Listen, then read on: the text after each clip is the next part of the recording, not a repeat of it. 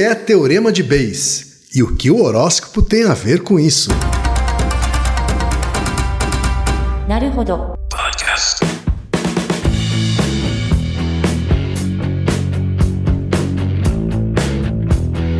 Bem-vindo ao Nauro Rodô, podcast para quem tem fome de aprender. Eu sou Ken Fujioka. Eu sou Altair de Souza. E hoje é dia de quê? Fúteis e úteis. E antes da gente entrar no tema, Altair, na pauta em si, aqueles três recadinhos rápidos da paróquia, tá? Vamos lá. Todo mundo já sabe, tá? Número um, se você quer colaborar com a produção do Naruhodô Podcast e ajudar ele a se manter no ar, vai lá no apoia.se barra Podcast, faça a sua colaboração. Por favor. Número dois, não vai te custar nada, é só ir lá no iTunes Store e deixar cinco estrelinhas e o seu comentário. Isso. Nunca te pedimos nada. E a terceira e última também tem custo zero. Tá? É só apresentar o podcast Naruhodô para uma amiga ou para um amigo que não conhece o Naruhodô. Isso. E A às vezes proposta- até não conhece o podcast. É, né? a proposta do Naruhodo é exatamente essa. Como são episódios mais curtinhos, é para introduzir as pessoas à podosfera. É isso aí então, gente. Vamos para a pauta? Bora! Altair! Hoje a pergunta é nossa, hein, Altair? É, vamos avaliar a probabilidade de você gostar dela. e a gente ainda vai fazer um gancho, não é, então, Altair? pois é, finalmente, né? Um Com- grande gancho. É, com o episódio 51. Lá atrás, hein? Lá atrás, tá? O episódio que falava sobre astrologia, horóscopo e mapa astral. Isso, se eles têm algo de científico. né? No final daquele episódio, Altair, a gente fez uma pergunta. Isso, uma lição de casa. Né?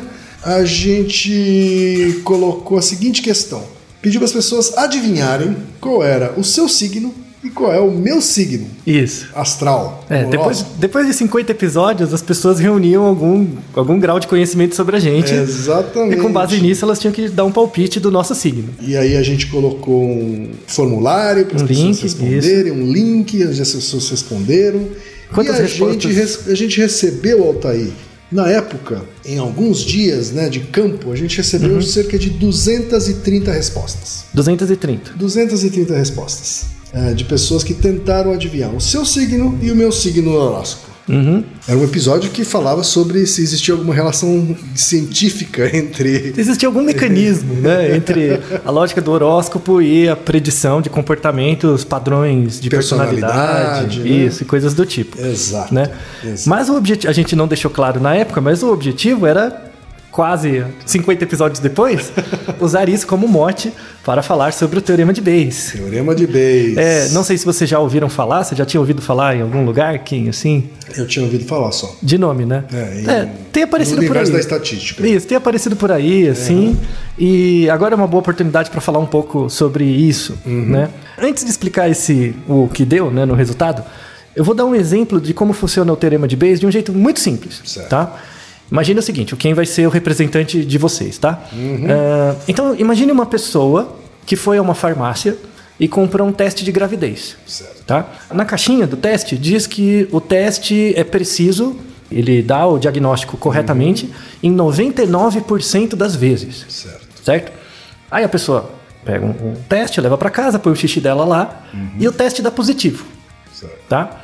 Qual é a probabilidade dessa pessoa estar de fato grávida? O que, que você acha? 99%. 99%, certo? É, Certo. Dada a informação que você tem, né? Segundo a embalagem, é Isso, 99%. E se eu disser para você que essa pessoa é um homem? Eu acho que vai para zero. vai para quase zero, não vai? Eu te dei uma informação, quer dizer que. Lembra que no começo eu disse que é uma pessoa.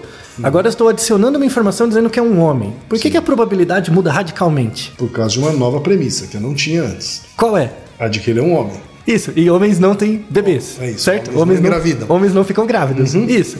Então, o teorema de Bayes é exatamente isso. Você tem uma, uma hipótese que você quer testar e você estima as probabilidades dessa hipótese frente ao conhecimento que você tem. Quando você é exposto a uma nova informação, o quanto que essa nova informação muda a sua probabilidade anterior. Isso é o teorema de Bayes. Né? O teorema de Bayes ele reflete muito como a gente pensa. Então, Como é a vida, né? basicamente como é a vida existencial humana, né? A vida em si ela, ela é mais complexa, mas a vida existencial humana ela é regida por princípios simples. E um deles é o teorema de Bayes. O teorema de Bayes é uma teoria de aprendizagem, que é como a sua estimação de fenômenos ou de parâmetros muda frente ao conhecimento que você tem das coisas. Então, como que você vai atualizando sua probabilidade ao longo do tempo. Por exemplo, uma pessoa comprou um teste, 99% de chance de estar grávida. Se eu disser que é homem, vai para zero. Mas se eu disser que é um homem que tem câncer de testículo, porque tem alguns casos raros de câncer de testículo que, por conta do câncer, o homem começa a produzir beta-HCG, que é o indicador detectado nos testes de gravidez. Certo. Logo já não é mais zero. É pequeno, mas não é mais zero. Ou seja, quando eu te exponho a evidência de que é possível que tenham homens que produzam substâncias que são detectadas pelo teste como sendo indícios de gravidez, já não é mais zero.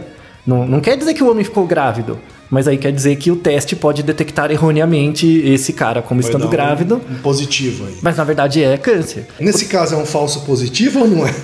É um falso positivo, não é? Porque o objetivo do teste é detectar que você está grávido, Uhum. Certo. não que você tem câncer. Certo. Entendeu? Não que você tenha o beta não sei o quê. O beta-HCG. é, então.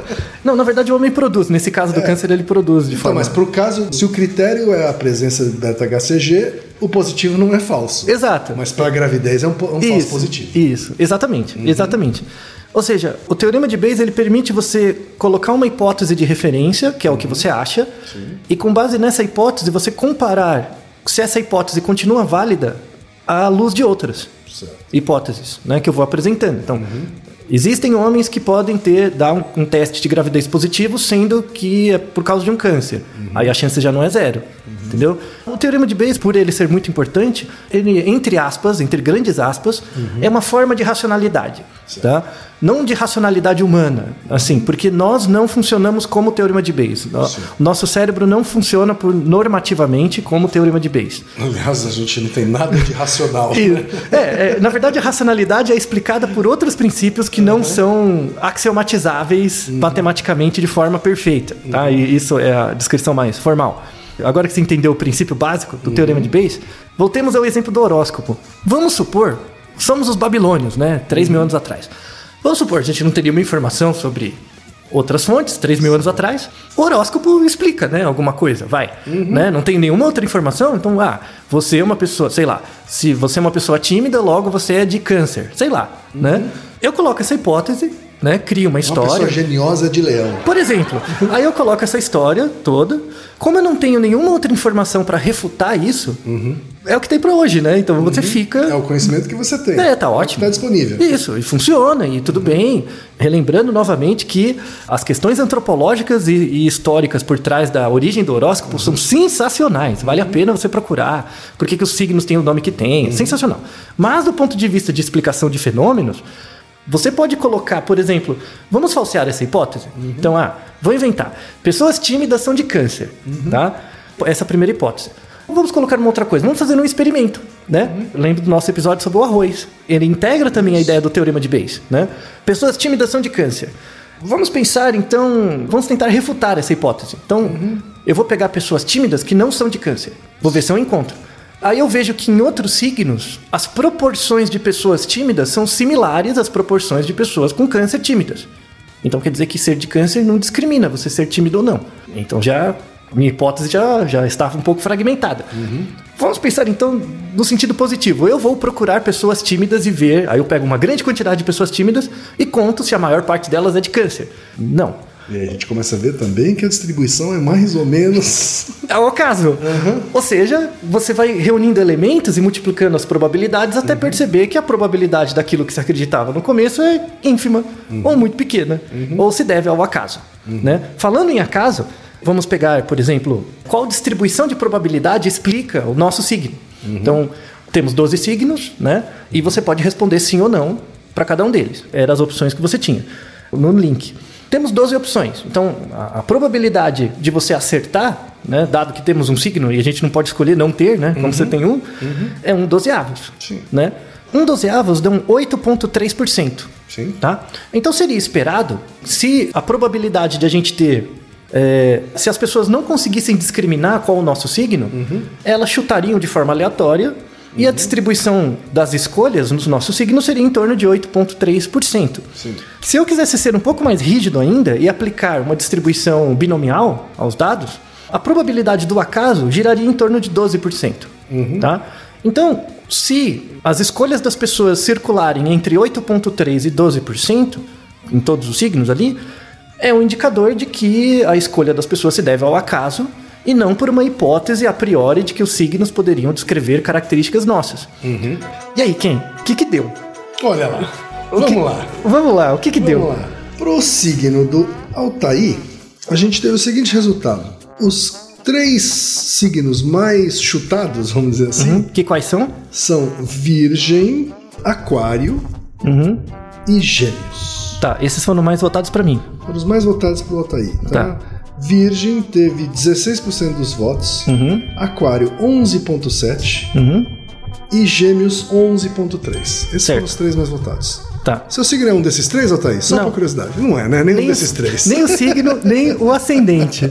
Então, acaso pergunta que é o ascendente, certo. nenhum deles. E os seus? Eu não sei qual é o meu ascendente, tá? Pra começar. Então, nunca me interessei.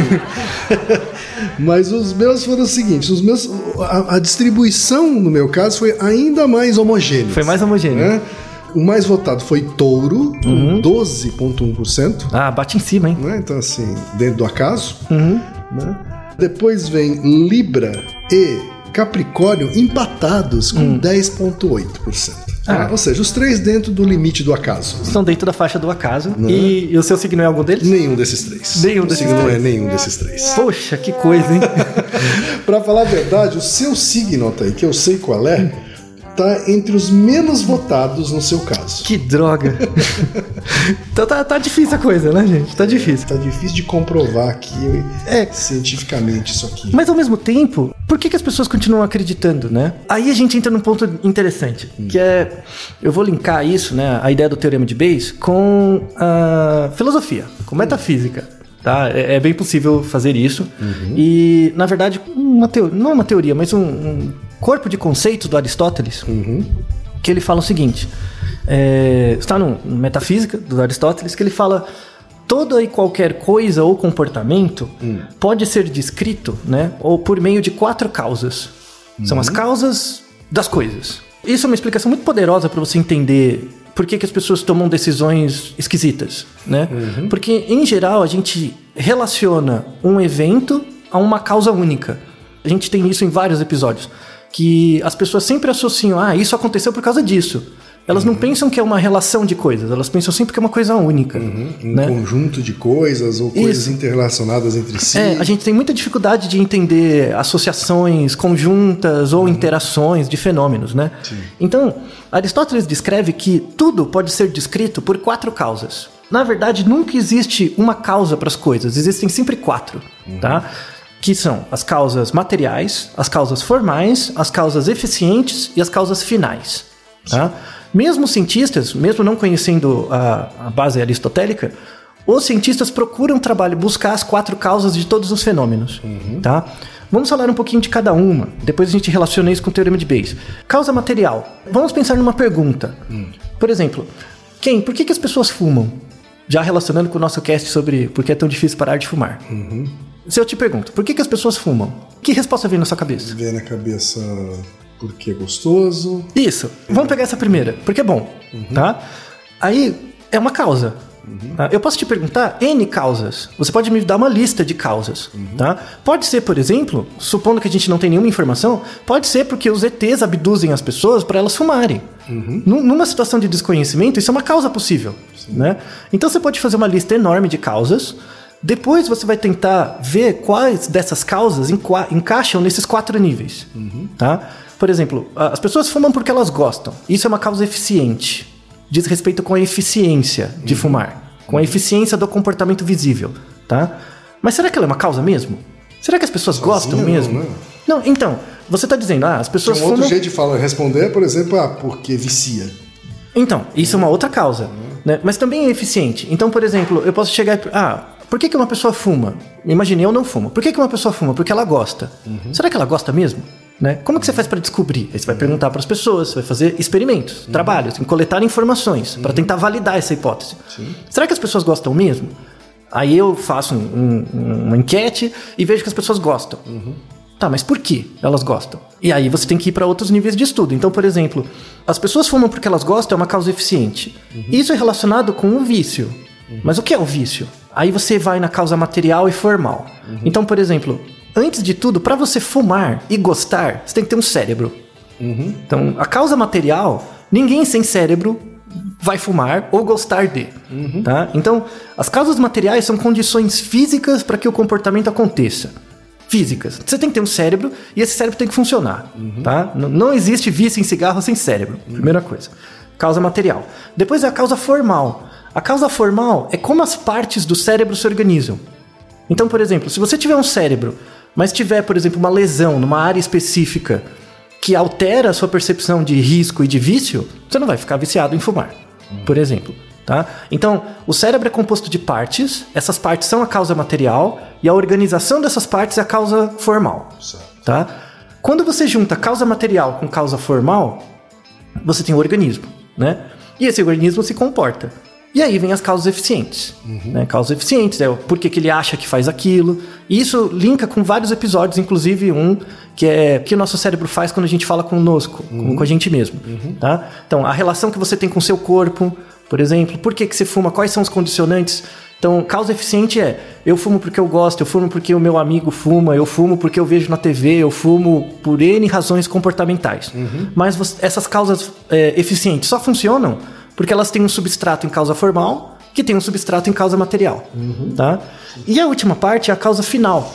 A causa final, biologicamente, é qual que é a importância disso para a sobrevivência do organismo ou da espécie. Então, por exemplo, será que tem um papel evolutivo em, em fumar? Não, né? Na verdade, a causa final ela é comprometida, né? Porque diminui a sua sobrevida, né?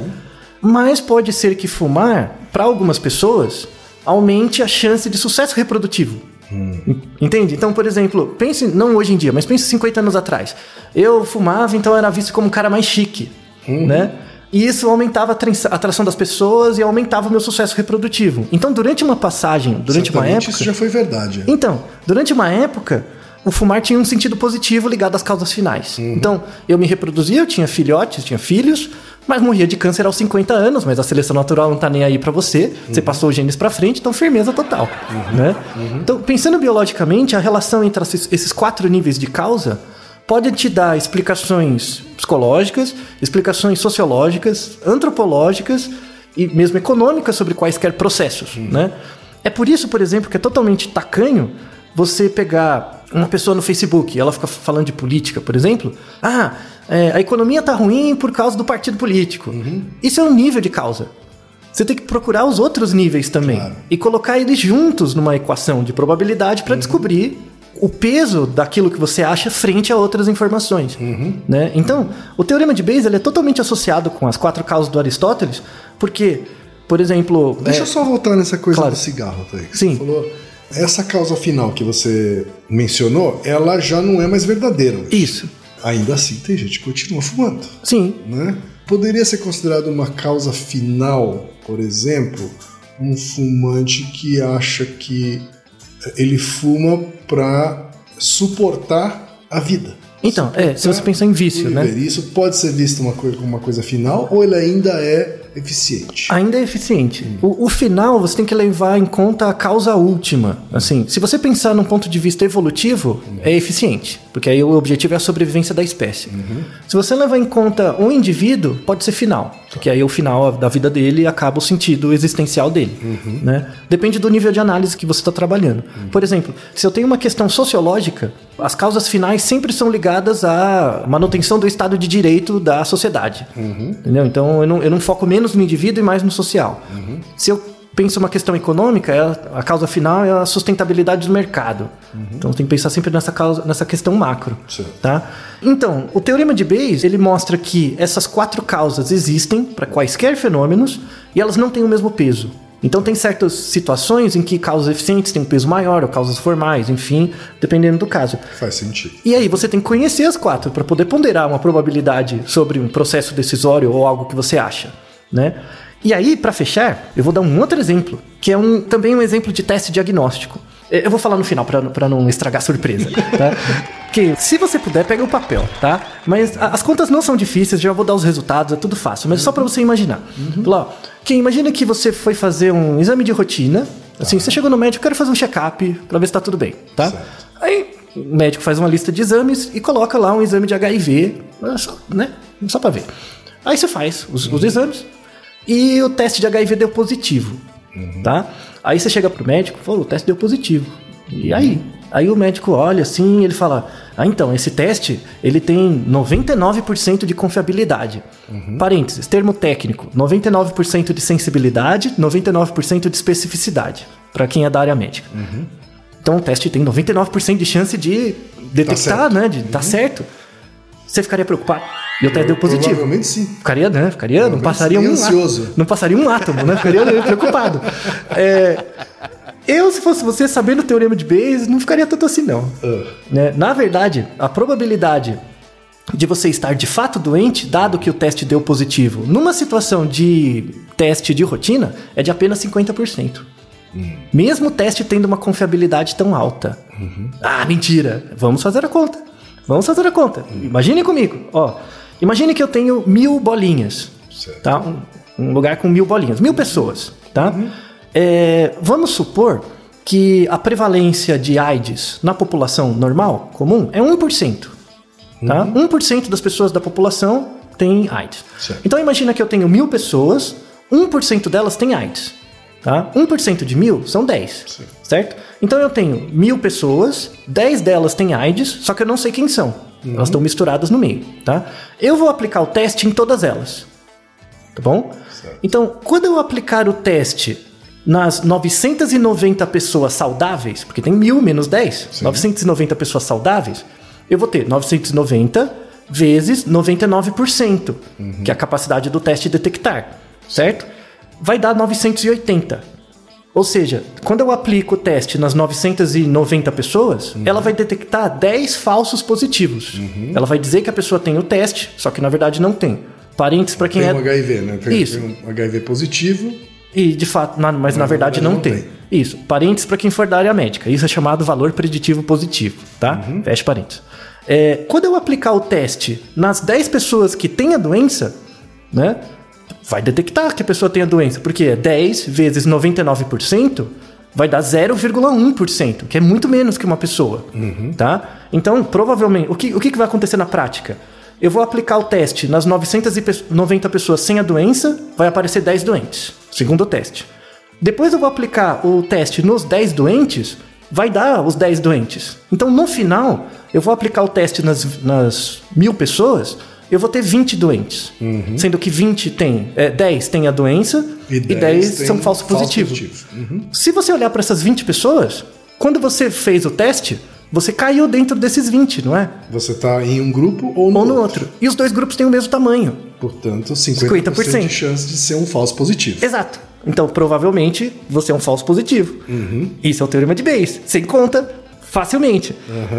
Agora, uma segunda situação aqui. Ó, vamos imaginar o seguinte. Vamos imaginar Vamos que... acrescentar mais uma camada de conhecimento, como Isso. a teoria de Mid-Base É. é, pressupõe. É, vamos mudar o contexto. Agora vamos mudar. Vamos, vamos supor que você ficou aliviado, né? Ah, 50%, então, ah, é, se eu jogar uma moeda, eu vou ter a doença. Não, então firmeza total, né?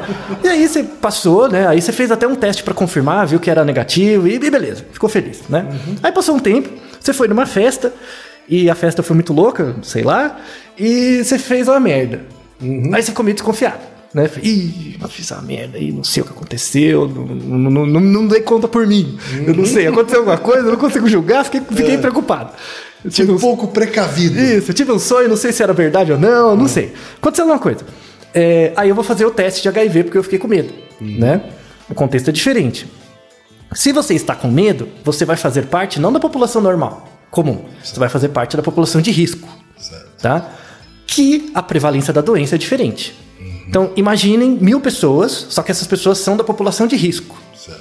Imagine que a prevalência de doentes dentre as pessoas que são da população de risco não é mais 1%, é 10%. Tá? 10 vezes mais provável você ter a doença se você está na população de risco. Mesma coisa, mil, né? Só que, como é 10%, São 100. são 100 pessoas. Então vai ter 900 não doentes, 100 doentes. Quando eu aplico o teste nos não doentes, né? Vai ser é, 99% de 900, né? Vai dar é, 891. Ou seja, 9 pessoas vão ser detectadas erroneamente como falso positivo. 9. Nas 100 pessoas doentes, quando eu aplicar o teste vezes 99, vai dar uma pessoa. Né? Ou seja, essa pessoa vai ser um falso negativo. Né? O teste vai dizer que ela não tem a doença, só que na verdade ela tem. Certo. Tá? Quando eu separar esse pessoal, os doentes, o que, que eu vou ter? Quando eu pego 100 doentes, na verdade eu vou ter 99, porque um virou falso negativo. Sim. E dentre os não doentes, eu vou ter 9, né? Que era um falso positivo. Então eu vou ter 99 doentes de verdade, mais 9 falsos positivos, vou ter 108, né? 108 entre positivos e falsos positivos. Isso. Desses 108, 99 deles estão de fato doentes, né? Que vai dar 91,6%. Então, se você está desconfiado de que você tem HIV e você faz 91,6 pessoas, na verdade. 91,6% das Ah, pessoas. tá. Por cento tá? das pessoas. Então, se você faz um teste de HIV, sendo que você está desconfiado, e ele dá positivo, a probabilidade de você ter de fato é 91%. Ou seja, o teste tem a mesma qualidade. O que muda é o que eu sei sobre você, que é o porquê você está fazendo o teste. E aí vem um- uma conclusão central, para além do horóscopo, que é a seguinte: se você é um investidor, imagina que você tem muito dinheiro, tá? E você vai investir um dinheiro em alguma coisa. O que, que você investiria? O que, que você acha que tem mais retorno? Investir dinheiro para melhorar a qualidade preditiva do teste, sendo que ele já é 99%, né? Você vai ter que investir muito dinheiro para melhorar um pouco. Ou investir num processo. Passar a ser 91,1, né? É, então, é muito dinheiro. Né? Ou, ou investir dinheiro na formação dos médicos para eles saberem quando pedir os exames. Entendeu? Porque se você vai num médico e ele pede 300 mil exames e ele não sabe por que está pedindo o exame, ele não tem uma hipótese do porquê, esses testes vão gerar um ruído. Sim. Eles vão dar positivo, sendo que na verdade você pode não ter nada. Eu não tenho por que pedir esse exame para uma pessoa, não tem uma hipótese a priori. Tá? Isso é o teorema de Bayes. Isso vale na área médica, que é mais grave, né? Por isso que os médicos pedem exames demais. Sim. Quando dá uma coisa positiva, pode ser, se você não tem um histórico, não tem uma informação, pode ser que isso seja um ruído. Sim. Né? Tem um episódio daquele Adams Rings Everything, Ah, sim. né? Que é genial. Ele faz essa crítica em relação, por exemplo, a mamografias. Isso, exato. né? A quantidade absurda de mamografia que são pedidas, né?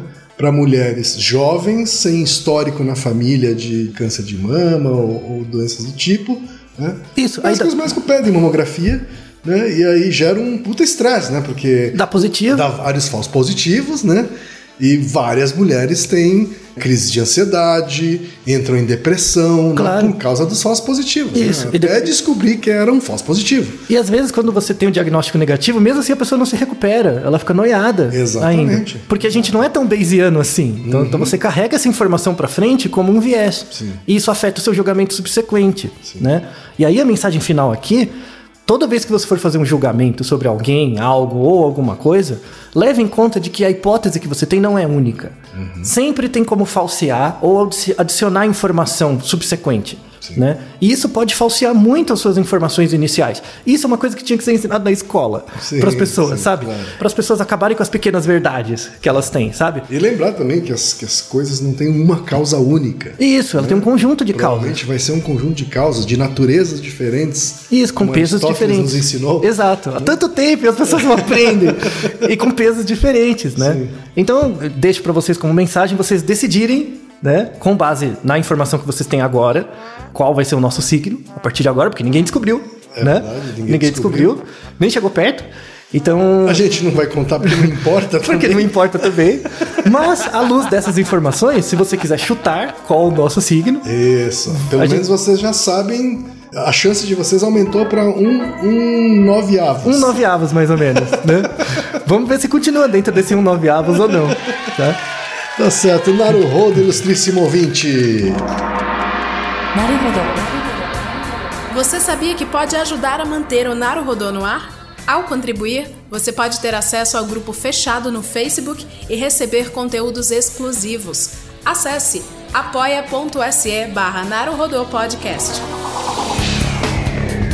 E você já sabe, aqui no Naruhodô, quem faz a pauta é você. Você tem alguma pergunta pra gente ou quer comentar algum episódio? Escreva pra nós. podcast@naruhodô.com.br. Repetindo, podcast@naruhodô.com.br. e lembre-se, mande nome completo, idade, profissão e a cidade de onde você está falando. É isso aí.